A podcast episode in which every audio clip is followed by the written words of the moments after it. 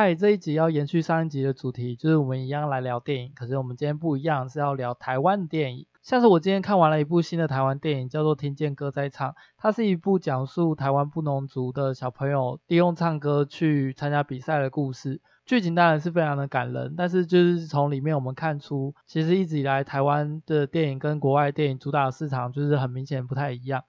那我今天就是想要来聊聊，到底我们平常在看的好莱坞电影跟我们现在台湾的电影差别在哪里？以我一个身为电影从业人员的角度来分析跟观看这一切。先来做个自我介绍，因为我在前面几集其实一直很想要避开讲电影这一块，主要原因是因为虽然我自己本身是在做电影从业人员，而且我不算是那种做到很大的位置，像是制片啊、总监啊、导演这种位置，是因为我只是制作人员的角度来观看整个电影产业，其实很多人会有跟我不一样的角度跟想法，所以我会一直想说，就是避开去讲可能电影这一块它的。市场这样子，不管我自己说的东西算是属于太主观，还是我觉得这就是给观众自己去评判标准，单纯只是分享一下我这边的观点。那我先做个自我介绍，我自己本身是电影后制相关的，先跟大家解释一下，拍电影其实大概会分几个部门，第一个就是制片方嘛，制片方的话通常会是导演或者是编剧或是制片人这种。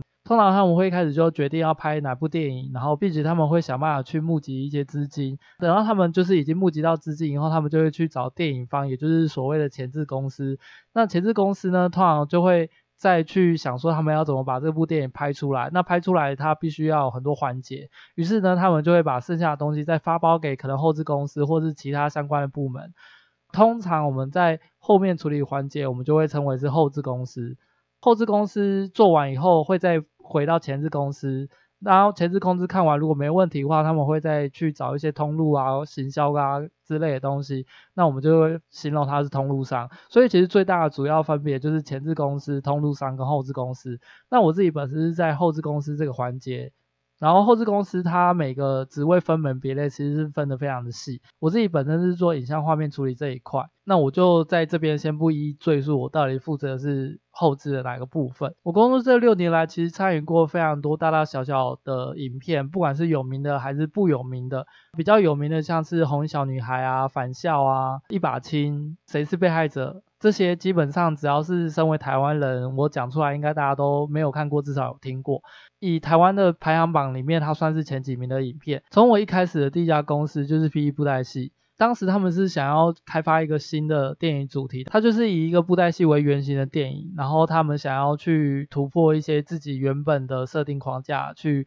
塑造出一个新的市场跟角色。台湾的电影产业跟动画产业其实并没有这么大，所以当初一开始 PD 布袋戏决定要从电视剧转行开始做电影的时候，对这个产业是有一定的冲击跟期待的。只要是在电影产业的人都会乐见其成这件事情，因为我当初是一个社会新鲜人的状态，我第一份工资就踩 PE 布袋戏，其实这件事情有好有坏。第一个它是大公司，所以当初我的同事全部都算是蛮厉害的同事，他们在业界都已经可能至少五年以上的资历，甚至到十年的都有，所以我就会在这些很厉害的同事之间去做学习跟成长。因为我们这个产业其实在学校教的比较像是观念的部分，那进入职场以后比较才有在做技术上的培训。所以当初这些同事，其实在我技术面有给我很大的帮忙。那也因为这样子，所以奠定了我日后可以接一些比较有名的台湾电影的。基本上我做的就是一些比较像是画面处理啊，或者是它需要绿幕去合成一些特效画面。那讲到这边，大家应该对我个人比较有一点点了解了。这时候回到我的角度，我想要来形容一下我在这个产业所看到的状况。台湾的电影后制产业其实一直以来都是一个雷声大雨点小的感觉，常常你会偶尔看到一两部神作。那从这件事情，其实从二三十年前甚至更早就一直有这种状况。像很早一开始，我们大家常听到一些很有名的台湾电影，像什么《鲁冰花》，那时候的整个亚洲其实都在看台湾拍的电影，所以其实那时候我觉得台湾电影算是蛮辉煌的。那沉寂了就是几年以后，我们又再拍出了像是《海角七号》或者像《我的少女时代》那种，所以那时候又再进入了另外一个台湾又进入一个亚洲旋风。那这个旋风其实又后来又沉寂一段时间以后，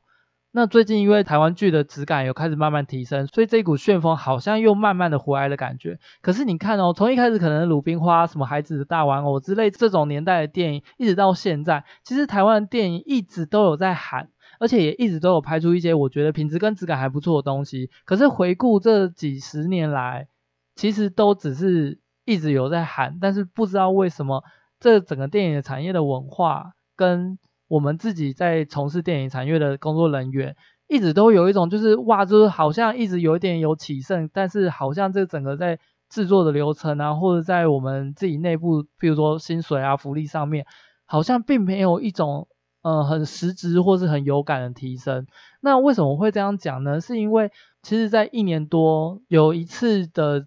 在好莱坞工作的经验，那那次经验也也算蛮特别的，因为我自己本身英文并不是很好，可是，在因缘际会下，就是某一家公司，因为他们有临时需要大量去处理的案子，可是他们公司并没有办法快速消化这些案子的情况下，他们就在全世界各地就是招收各种电影从业相关人员，那也因为这样子，所以他们就撇开了就是英文面试这一关，那我就觉得机会难得，于是我当知道有这个机会的时候，我也不管我到底会不会说英文，我就直接投了履历。而且也立刻就过了，因为根本就直接没有英文面试这一关。因为这样子，我就只花两个礼拜准备去做好莱坞的电影。那也因为这次经验，就是让我有机会窥探这个世界最大的电影制作工厂是如何运行的。那当然，因为我只看过这么一家，所以我也很难说，就是每一家公司是不是有不一样的做法和文化。它真的跟台湾整个产业啊，不管是福利面还是制作面方面，其实都有非常大的不同。也算是开拓了我自己本身在电影产业这方面的视野，从只有台湾这一块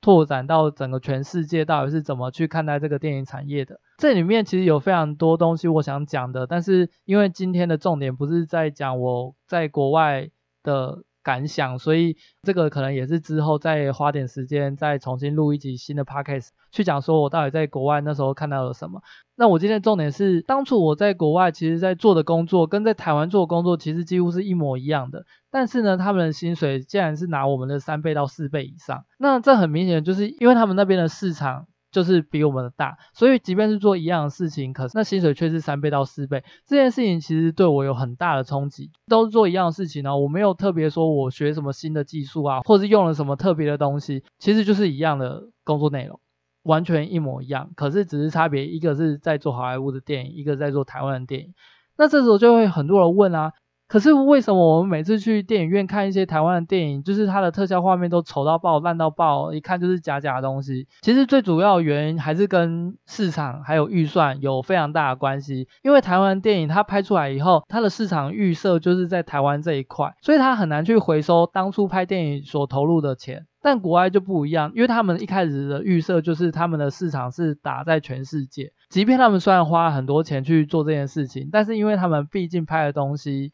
某种程度上是一定会回本的，只是多跟少的差别，所以他们就非常有预算去做这件事情，因为他们的市场一开始设定就是比较大的，这就是台湾的第一个问题。他们在拍电影的时候，他们的市场预设永远是以台湾为他们的市场。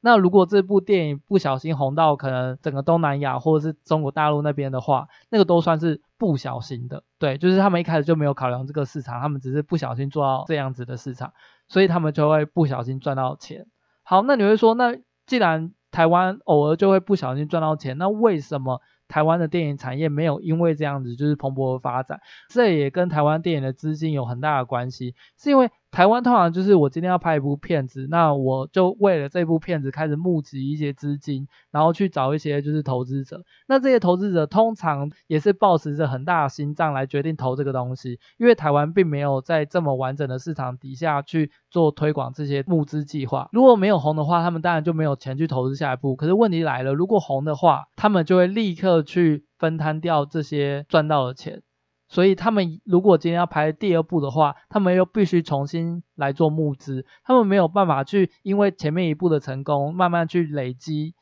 这些的资本去拍第二部，其实是比较少的。我目前比较少看到这样的状况。如果现拉到就是五十年前这么久，一直到现在来讲，韩国电影就一直有在累积他们的资本，他们慢慢的开始去拍一些比较大成本的，或者是一些比较厉害以国外为市场的。电影主题，可是台湾一直以来，因为都是这样一次一次去募资，然后一次一次去做宣传跟行销，最后成功以后又全部瓜分掉了。所以其实台湾一直没有去做累积的这一块，当然会因为就是一直在制作的关系，所以它的内容啊，它的质感会慢慢增加，可是它的资本就是一直累积不起来。技术方面好了，大家通常看到台湾电影那些丑丑的动画啊、丑丑的特效啊，每次看到就觉得很假啊。这个其实是有点幸存者偏差的概念在里面，就是如果你看出那是很丑的动画、很丑的特效，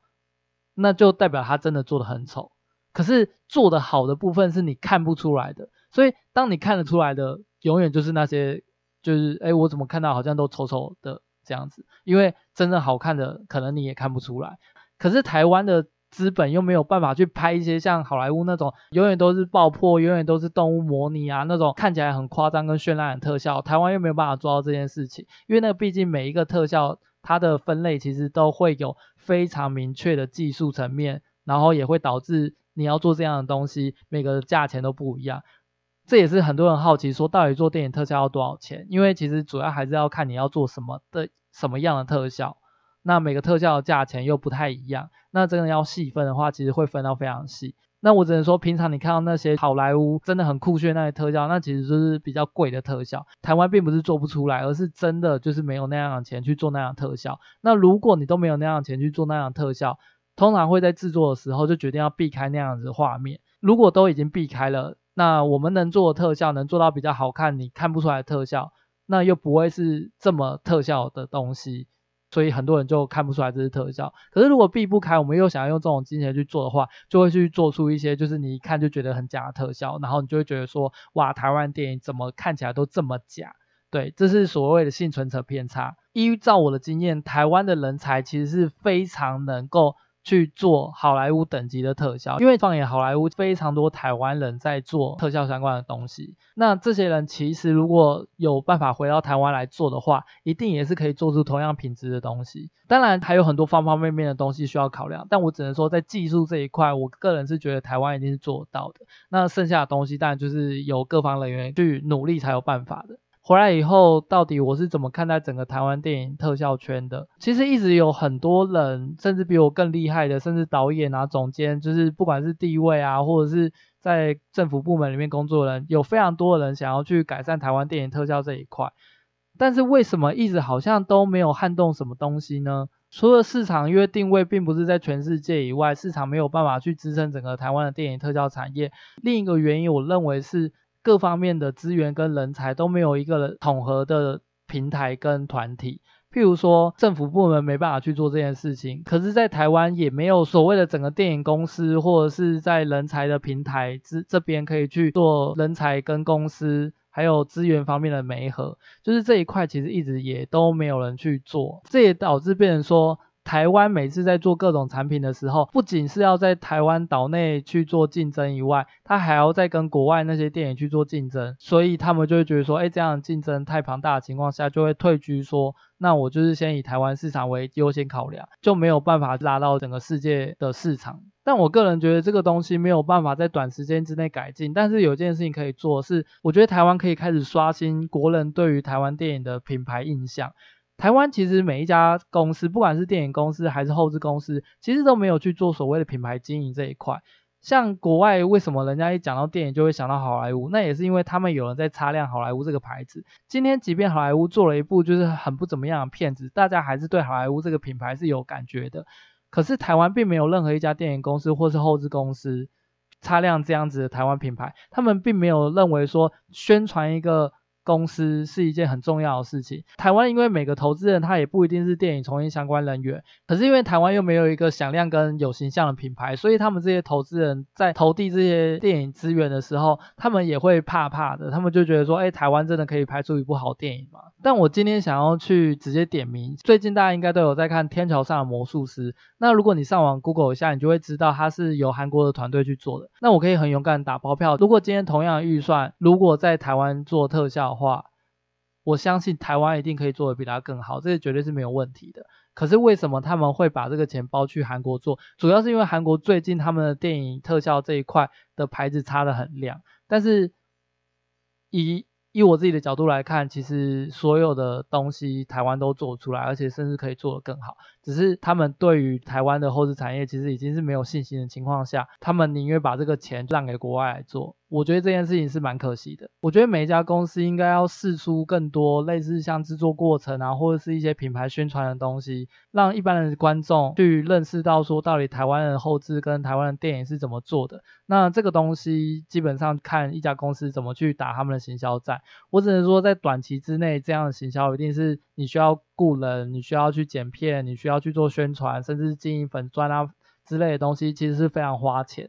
但是这个在久了以后，它一定是有会有效果的。但是我目前其实是看到很少有公司在做这一块。但其实我自己观察到是，其实每家公司去做这一块，都只是为了要跟政府申请经费，但是他们的对象并不是一般民众。我觉得这件事情其实蛮可惜。那这就是我今天的想法。那如果你今天对于台湾的电影有任何想法，也欢迎到各大平台来留言告诉我。